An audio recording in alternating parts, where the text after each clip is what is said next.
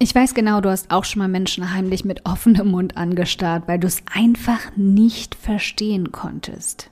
Wie sie es schaffen, so unglaublich viel in ihren Tag zu pressen, so unglaublich viele Projekte auf die Beine zu stellen und trotzdem immer noch lässig und entspannt auszusehen.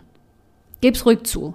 Du hast dich dann jedes Mal völlig unfähig gefühlt, weil deine Tage und Wochen definitiv nicht so glanzvoll ablaufen du oft ein Projekt gar nicht erst angehst oder wenn dann doch endlich mal genauso oft irgendwann wieder abbrichst.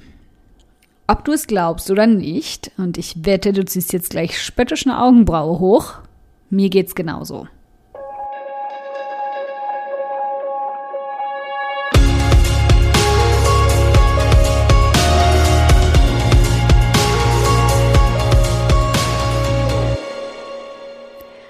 Ich bin Karina, Gründerin von Pink Kompass um 180 Grad und der Feminine Jazz und teile hier im um 180 Grad Audioblog alles mit dir, was in meiner Selbstständigkeit funktioniert und was nicht. Wir knacken meine Strategien rund um Marketing und Mindset, denn Erfolg beginnt in deinem Kopf. Folge 141. Woher nimmst du die Zeit? Die Antwort auf eine brennende Frage. Ich schaue so oft andere Menschen an und frage mich, wie die das machen. Wie die so viel schaffen in so wenig Zeit. Ich meine, echt mal, die haben doch auch nur 24 Stunden. Oder gibt es da irgendein geheimes Zeitkontingent, was sich irgendwie freischaltet, von dem ich nichts weiß? Viele Digitalnomaden sind viel mehr gereist als ich. Die meisten Unternehmerinnen haben viel mehr Kurse als ich. Andere Blogger hauen viel mehr Artikel raus als ich. Ich habe das lange nicht kapiert, bis ich immer mal wieder solchen Menschen über die Schulter schauen durfte. Und eine ganz wichtige Gemeinsamkeit entdeckt habe, die sie alle teilen. Ihre Prioritätenliste. Wenn ich mir die nämlich dann mal genauer anschaue, dann muss ich ehrlich zugeben, dass ich darauf gar keine Lust habe.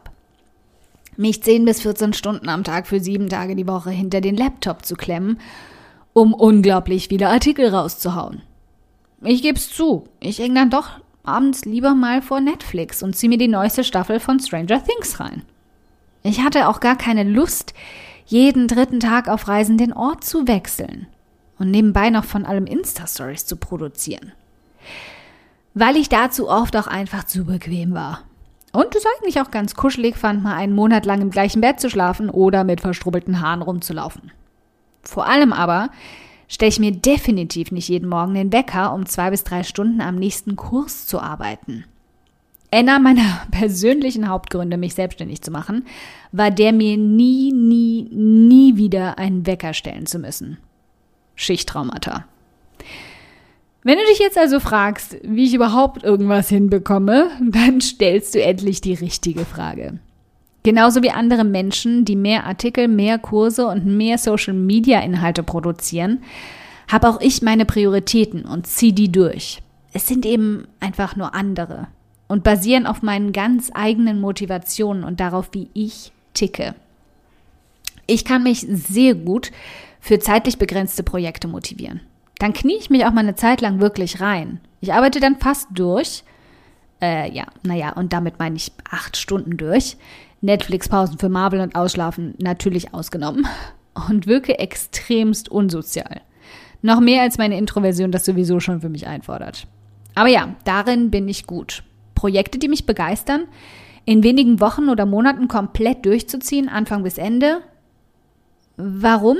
Weil ich dann eine Ziellinie sehe und ich ähnlich wie bei einem Puzzle enorme Freude daran habe, es entstehen zu sehen wie sich die letzten Lücken füllen und am Ende ein richtig schönes Bild entsteht.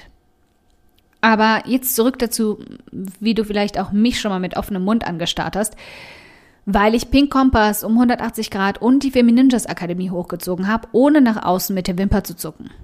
Ich lasse dich da mal über meine Schulter auf meine Prio-Liste spicken. All meine Projekte sind so aufgebaut, dass sie mir Spaß machen. Das Thema und das Branding, die Ausrichtung und meine ideale Zielperson, all das basiert natürlich auf einer gründlichen Marktforschung und Nachfrage. Aber wie ich sie umsetze, das basiert auf meinen Prioritäten. Es gab auf Pink Kompass keine Videos von mir.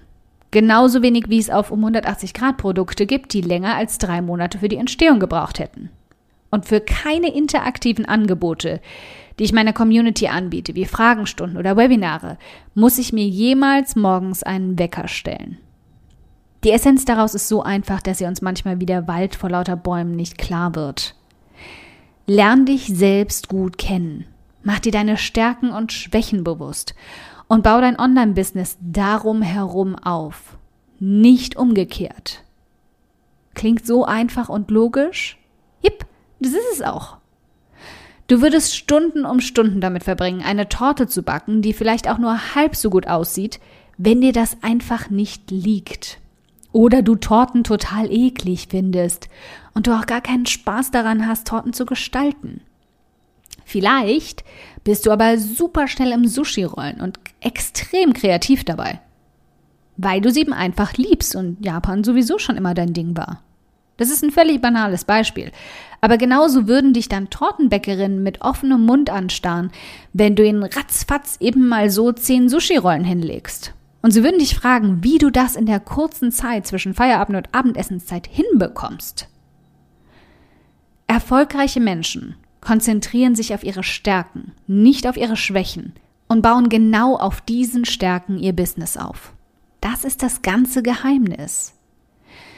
Je früher du also jetzt schon anfängst herauszufinden, wie du tickst, desto leichter wird es dir fallen, in weniger Zeit produktiver und kreativer zu sein. Eine kleine Aufgabe für heute also. Erstell dir mal eine Liste, unter welchen Bedingungen dir etwas gut gelingt. Bist du eher die Nachteule oder der frühe Vogel? Brauchst du regelmäßig Sport zum Ausgleich oder eher Netflix? Und bewerte dich dabei nicht. Das ist keine Frage der Qualität.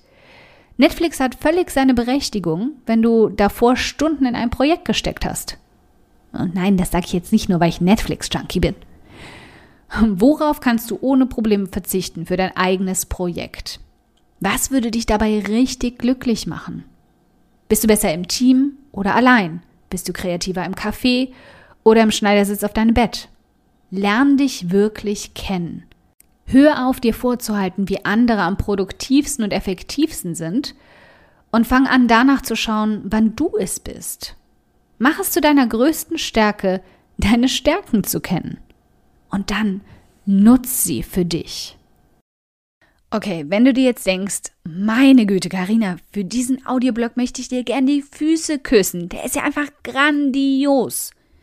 Dann spar dir einfach das Füßeküssen, anderthalb Meter Distanz und so, und schenk mir stattdessen lieber eine iTunes-Rezension. Darüber freue ich mich so sehr wie Salz- und Essigchips, aber die zaubern mir dann sogar ein fettes Strahlen auf mein Gesicht statt Fettpölsterchen auf meine Hüften. Wie du das machst? Ganz einfach.